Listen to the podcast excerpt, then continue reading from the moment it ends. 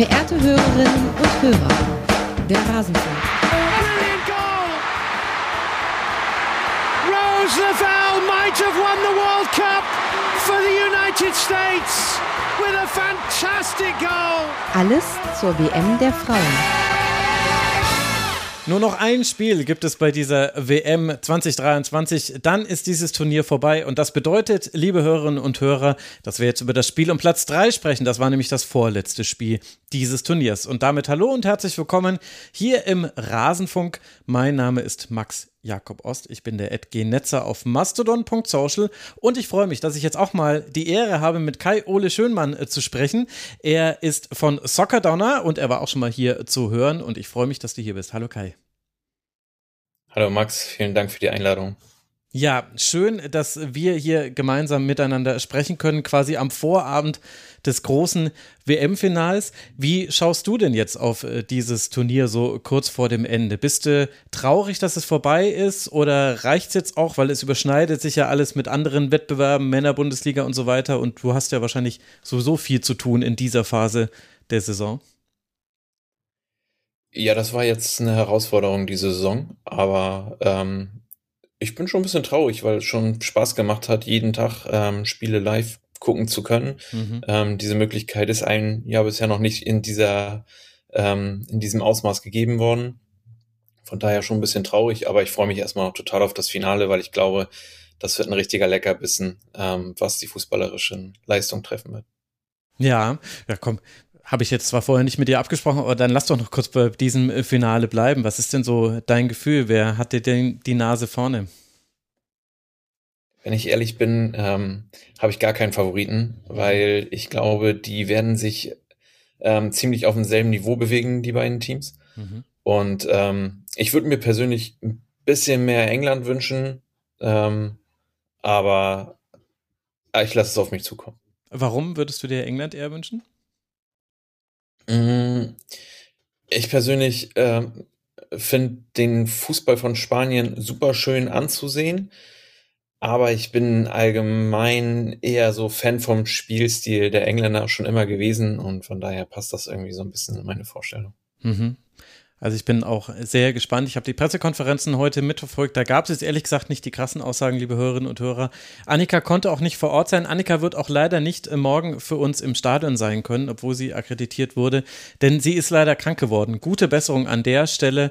Hoffen wir, dass sie wieder rechtzeitig fit wird. Und ihr könnt euch vorstellen, liebe Hörerinnen und Hörer, wenn Annika darauf verzichtet, beim WM-Finale im Stadion zu sein, dann ist es äh, leider ernst. Deswegen gute, gute Besserung, liebe Annika. Übers Finale sprechen wir dann morgen. Das wird dann morgen auch genauso veröffentlicht, relativ zeitnah nach Abpfiff, wie jetzt auch diese Sendung. Jetzt wollen wir dann allerdings eben sprechen über das Spiel Australien gegen Schweden. Das Spiel um Platz 3, das am Ende Schweden natürlich gewinnen konnte, denn Schweden gewinnt immer die Spiele um Platz 3, die sie ja regelmäßig einziehen. Fridolina Rolfö trifft in der 30. Minute nach einem Strafstoß mit 1 zu 0 und Kosovare Aslani mit einem sehenswerten Schuss in der 62. Minute erhöht auf 2 zu 0 und das ist dann auch der Endstand. Ist denn Schweden deiner Meinung nach der verdiente Sieger nach diesem Spiel? Ja, ich finde schon. Also, die haben insgesamt mehr vom Spiel gehabt. Ich fand sich auf jeden Fall die größeren Torchancen herausgespielt über die gesamte Zeit und von daher dann auch verdient gewonnen. Mhm. Dann äh, lass mal so ein bisschen reinstarten. Es war ja von Anfang an so, also beide Teams unverändert. Beide haben jetzt auch nicht irgendwie dieses Spiel leicht genommen. Ich glaube, die wollten schon beide unbedingt gewinnen, zumindest die Startaufstellung suggeriert das. Und dann hatte Schweden sehr viel Kontrolle, viel Ballbesitz, viel über den rechten Flügel, so wie wir es eigentlich das ganze Turnier über gesehen haben. Und bei Australien haben ein paar Dinge gefehlt, glaube ich. Also zumindest im Vergleich zu vielen anderen Spielen sind sie nicht gut ins Spiel gekommen. Nach 15 Minuten hatte Australien 23 angekommene Pässe. Was war denn das mhm. da, was deiner Meinung nach gefehlt hat? Ja, was gefehlt hat, weiß ich jetzt so ad hoc auch nicht. Ich persönlich bin der Meinung, dass die äh, Verletzung in der, in der Vorrunde Australien von Sam Kerr sehr gut getan hat, weil dieses Spiel dann nicht auf eine Spielerin bezogen war, sondern auf das Ganze. Und seit dem Halbfinale sieht man schon, dass es wieder alles nur auf diese eine Spielerin gehen muss. Und ähm, das hat dem Spiel insgesamt von Australien nicht mehr gut getan, sowohl im Halbfinale als auch heute. Also man hat immer wieder gesehen, es wird irgendwie immer nur Sam Kerr gesucht und ähm, die Qualitäten einer Mary Fowler sind nicht zur Geltung gekommen. Ähm, Caitlin Ford auch ja. nicht so richtig. Haley Razor ebenso. Und ähm, ich glaube schon, dass das ein Faktor war, ähm, warum Australien heute ähm, einfach grundsätzlich nicht richtig ins Spiel gekommen ist. Also den Eindruck hatte ich nämlich auch, das Flügelspiel hat total gefehlt. Genau die angesprochenen Namen Ford und Razor, die hätte ich viel öfter gerne im Angriffsdrittel gesehen. Aber die haben den Ball gar nicht bekommen, denn wenn Australien mal den Ball gewonnen hat, und das war ja in der Anfangsphase gar nicht so oft der Fall, ging es halt wirklich sehr zielstrebig auf Kerr, immer in der Hoffnung, dass sie wieder so einen Zauberschuss auspackt wie im Halbfinale und so weiter. Und ich kann das nachvollziehen, warum dem so ist. Ich fand es aber doch erstaunlich, dass, äh, dass eine Spielerin den kompletten Spielstil so verändert, weil sie halt offenbar diejenige ist, der auch die Mitspielerinnen am meisten vertrauen. Und dass dann auch Toni Gustafsson das irgendwie nicht hinbekommen hat, ja, zu fixen eigentlich insofern, weil ich fand, das hat sich, es wurde in der zweiten Hälfte ein bisschen besser, aber eigentlich hat sich ja mhm. so durchgezogen, oder? Ja, ich finde schon, dass sich das so durchgezogen hat und ich glaube, ein Spiel immer nur auf eine Spielerin ähm, festzulegen, ist halt nicht der richtige Weg. Wir haben es bei Deutschland gesehen mit Alex Pop und wir haben es jetzt halt auch bei Australien gesehen. Und was, was mir halt nicht in den Kopf geht, dass dieses funktionierende System, ähm, was sie ja bis zum einschließlich Viertelfinale gespielt haben, dass sie das nicht beibehalten haben, dass sie dann nochmal im Halbfinale diese Änderung nehmen mussten und ähm, jetzt alles auf diese eine Spielerin wieder zu bringen. Und damit haben sie sich halt einfach insgesamt gar keinen Gefallen getan. Das ist sehr schade. Und Schweden war gallig, das hat man halt gemerkt und ähm, hat sich halt auch in alles reingeworfen und dazwischen gesetzt. Und ähm, dann ist natürlich auch klar, dass wenig Bälle ankommen. Ja, wobei ich da jetzt die These aufstellen würde, dass äh, die wichtigere Umstellung im Halbfinale und jetzt ja auch in diesem Spiel gar nicht Kerr war, weil das hat das Offensivspiel zwar beeinflusst, aber ich finde Polkinghorn für Kennedy in der Verteidigung, da hat man schon auch einen Unterschied gesehen. Also Kennedy, inzwischen ist sie diagnostiziert mit einer Gehirnerschütterung, deswegen äh, konnte sie nicht spielen. Mhm. Und sie hatte ja auch diesen einen Aussetzer, den dann Blackstenius nicht nutzt. Das war in der ersten Hälfte irgendwann noch. Ansonsten war es solide und in Ordnung, aber ich hatte schon das Gefühl, da fehlt was, auch bei eigenen Standards. Da war Kennedy halt immer gefährlich. Ja, das stimmt. Kennedy fehlt in der Defensive enorm und das hat man auch gemerkt, da hast du recht. So, und ich entschuldige, dass ihr hier gerade meinen Wecker gehört habt, der trotz Lautlosmodus sich natürlich melden soll. Meine Wäsche ist fertig. Erinnerst du mich bitte dran, dass ich danach runtergehe zur Waschmaschine nach der Sendung? Sag ich dir. Ja, also das läuft hier wirklich ganz professionell im Rasenfunk bis zum letzten Spiel. Aber jetzt lass mal ein bisschen über Schweden sprechen. Ich habe schon gesagt, sie haben viele Dinge ähnlich gemacht wie bisher, aber sie waren auch letztlich die klar überlegene Mannschaft. Wer hat dir denn bei Schweden besonders gut gefallen? Ähm, Im heutigen Spiel besonders vor allem in der ersten Halbzeit ähm, Blackstenius, weil der hast du von der ersten Minute an angemerkt, die will hier heute auf jeden Fall noch mal eine Bude machen. ähm, die war, die war immer wieder mit Tempo auf die Kette zugelaufen, fand ich sehr stark und wer mir auch richtig gut gefallen hat, war Aslani. Ähm, der hast du richtig die Galligkeit angemerkt. Die wollte hier heute gewinnen. Das ähm, und und wenn fast ein bisschen drüber manchmal, ne? aber also ja, ja, ein bisschen drüber, genau, das meine ich ja gerade. Ne? Also eine Verletzung auch in Kauf zu nehmen und ähm, aber die hat sich das dann auch mit dem Tor belohnt am Ende. Mhm hat sich mit Gory ein bisschen angelegt, äh, mit der Schiedsrichterin auch, dass sie da nochmal, dass sie da dann nochmal den Ball, der schon liegt, äh, nochmal wegträgt und auf einen anderen Punkt legt. Das ist eigentlich eine klare Gelbe, da hat sie Glück gehabt. Ich glaube, Spiel um Platz drei muss sowas nicht mehr Ja, andere werden. Schiedsrichter wären da ein bisschen unentspannter gewesen. Ja, ehrlich gesagt, äh, also den Gedanken hatte ich auch, aber man muss auch sagen, sie war an ganz vielen äh, Torchancen beteiligt. Also sie war oft diejenige, die den Pass äh, vor dem Torschuss äh, gespielt hat. Und das 2 zu 0 äh, Rubenson gewinnt den Ball im Mittelfeld. Aslani macht dann den Lauf, äh, passt auf Blackstenius. Von der kommt dann der Ball wieder zurück zu ihr. Sie trifft wunderbar. Also sie leitet es selber ein und war damit vielleicht auch stärkste schwedische Spielerin?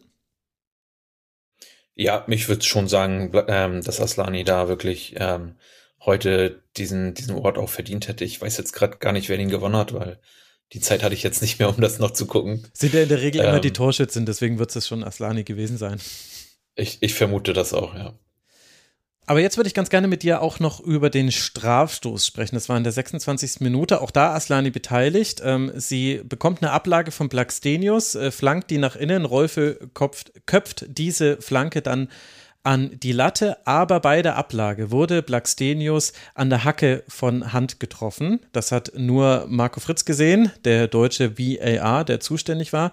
Und er schickt die Schiedsrichterin nach draußen und die entscheidet dann eben nach Ansicht der Bilder auf Strafstoß. War das deiner Meinung nach auch die richtige Entscheidung?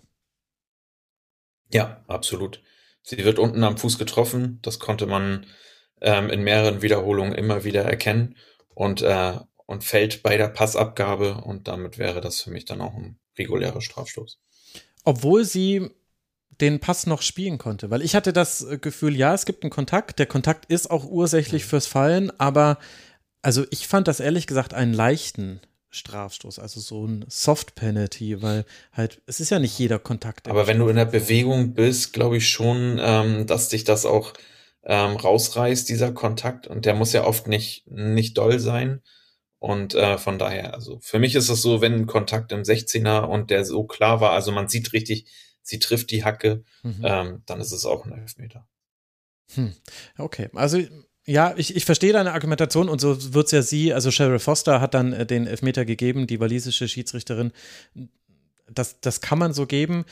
Da wäre jetzt für mich so die Kommunikation interessant. Wenn sie es nicht gesehen hat auf dem Feld, dann finde ich es völlig okay, da Strafstoß zu geben. Wenn sie es schon bewertet hat, wäre es mir persönlich viel zu wenig, weil Blackstenius spielt diesen Pass. Also die hätte nichts anders gemacht, wenn sie nicht an der Hacke getroffen worden wäre, meiner Meinung nach. Mhm. Außer, dass sie halt nicht gefallen wäre, aber sie hat ja dann danach auch keine Rolle äh, gespielt. Äh, war im Grunde, wäre sie auch so aus dem Spiel gewesen. Ja, Vielleicht, ja, vielleicht habe ich da auch ein bisschen Bias, weil es natürlich auch eine schöne Geschichte für Australien gewesen wäre, hier Platz 3 zu gewinnen. Das kann auch sein. Ja, das stimmt natürlich. Das, äh, das wäre natürlich so ein bisschen die Kirsche auf der Sahne-Torte gewesen, aber ich glaube, ähm, glaube dennoch, dass das schon ähm, die richtige Entscheidung war und ich bin auch der Meinung, dass sie es nicht bewertet hat, die Schiedsrichterin. Mhm. Ich erinnere mich jedenfalls nicht daran, ähm, dass sie ein Signal gegeben hat, ja, das stimmt. Ähm, weiter zu spielen. Ähm, von daher ist wenn der VR dann eingreift, auch die richtige Entscheidung. Ja, ich glaube, das, das kann man so sehen. Also, und so ging man in Führung und das 2 zu 0 habe ich äh, gerade schon beschrieben. Und so wird jetzt Schweden mal wieder Dritter bei einer Weltmeisterschaft. Die können diese Platzierung selber schon nicht mehr sehen, auch wenn sie sich natürlich für den Moment drüber freuen. Besser als Vierter. Was würdest du denn jetzt auch vielleicht ausgehend von diesem Spiel, wo wir ja zum Beispiel auch Rubenson in einer starken Rolle gesehen haben, die ja die ewige Caroline Seger ersetzt hat und so weiter, wo würdest du denn sagen, steht Schweden in seiner Entwicklung? Ähm, also ich weiß ja, was so grob nachkommt und ähm, das wird so ziemlich die letzte goldene Generation sein. Ich glaube, der schwedische Fußball wird in den nächsten Jahren ähm, in der Tendenz eher nicht mehr so stark aufspielen, beziehungsweise wenn, dann müsste noch eine ganze Menge passieren. Hm. Ähm, da gehen jetzt schon, ich vermute mal in den nächsten zwei Jahren schon einige ähm, große Spielerinnen weg. Caroline Seger ähm, wird es mit Sicherheit werden. eine Kosovo Kosovare Aslani wird, ähm, denke ich, auch zeitnah folgen. Und ähm, ich glaube, das war so die letzte große Chance nochmal, um den Titel mitzuspielen, um den Weltmeisterschaftstitel. Ich glaube, dass wir das so schnell bei Schweden nicht wieder erleben werden.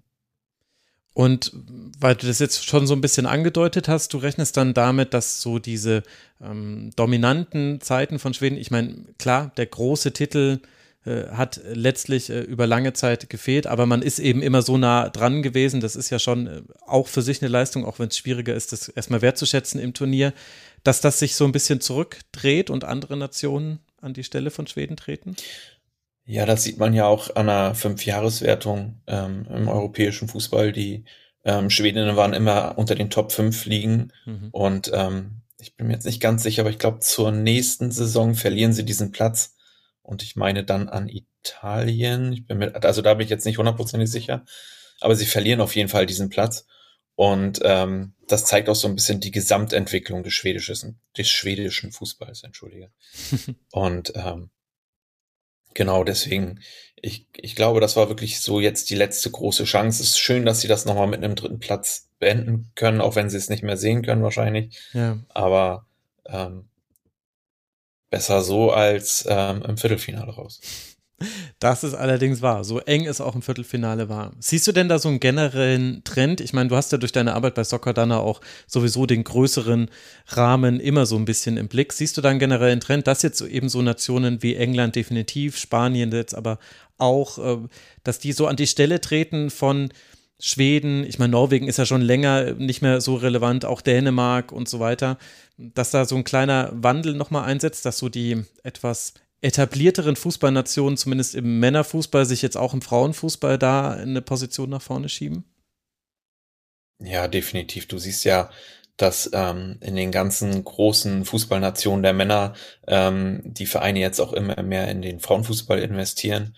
Und ähm, das wird eine Wachablösung werden. Also es wird auf Dauer so sein, dass, dass es ein Ebenbild äh, werden wird vom Männerfußball, dass die großen Nationen die Top 5 belegen werden eigentlich ja super langweilig.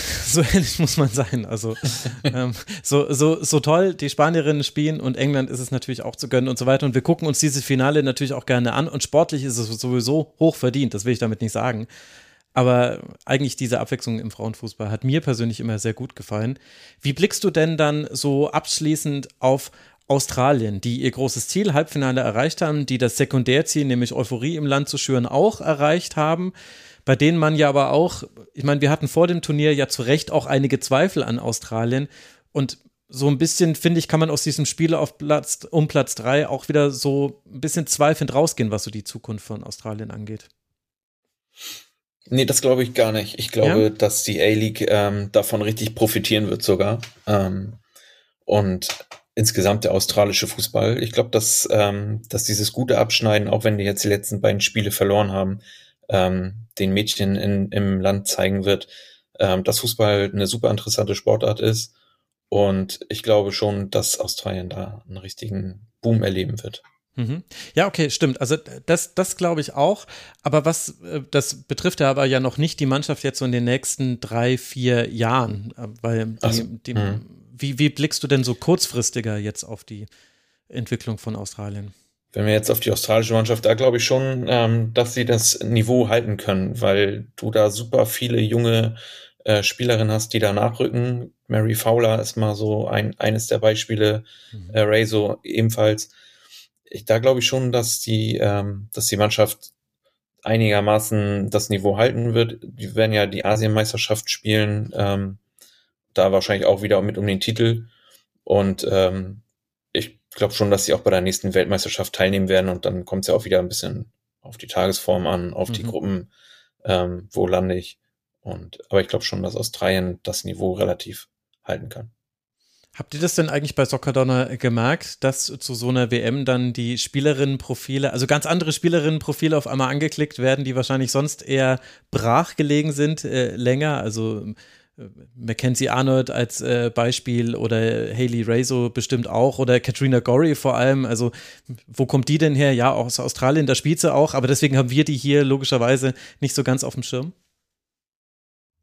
Ähm, bei den einzelnen Profilen weiß ich es jetzt wirklich nicht genau, ähm, aber was ich weiß, ist, dass die Klickzahlen ähm, eine, eine ganz, ganz andere ähm, Größenordnung haben mittlerweile als äh, vor dem Turnier. Mhm. Also wurden schon sehr oft aufgerufen ähm, damit die Leute sich ähm, ein Bild davon machen. Definitiv.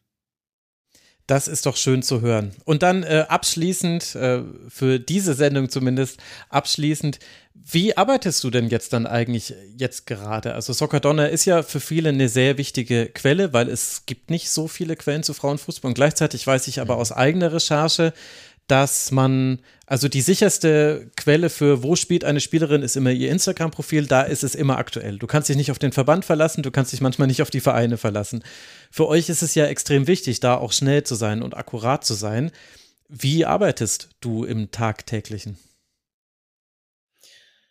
Ja, das hat sich mittlerweile ein bisschen geändert. Wir werden ähm, sehr häufig von ähm, vor allem Beratern kontaktiert, dass die mhm. Spieler wechseln mhm. und auch wohin sie gewechselt sind, so dass wir da auch immer tagesaktuell sind.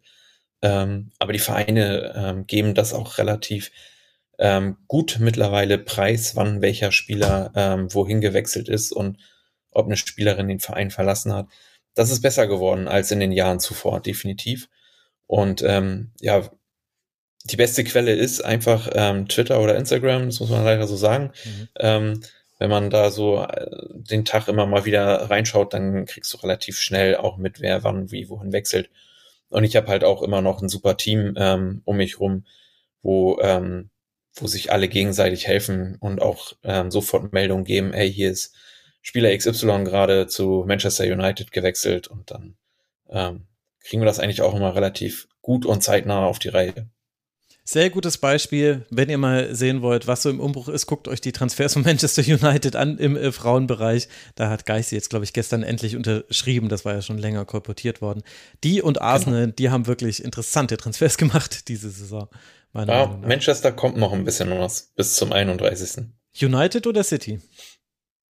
United. United, ah, okay. Ja, da bin ich doch mal sehr gespannt. Sehr schön. Und ich finde das auch gut, dass du dich äh, deinem Arbeitssubjekt schon angeglichen hast, genauso wie die Spielerinnen immer sagen, wenn sie den MVP-Award bekommen, ja, aber es ist das Team, das mir dann auch immer aushilft. Und äh, so hast du gerade auch geantwortet. Also du arbeitest quasi genauso wie Kosovare. aber das ist auch wirklich so. Also ohne, ohne die ähm, Leute drumherum würdest du es halt auch nicht schaffen. Also das alleine ist das nicht mehr machbar.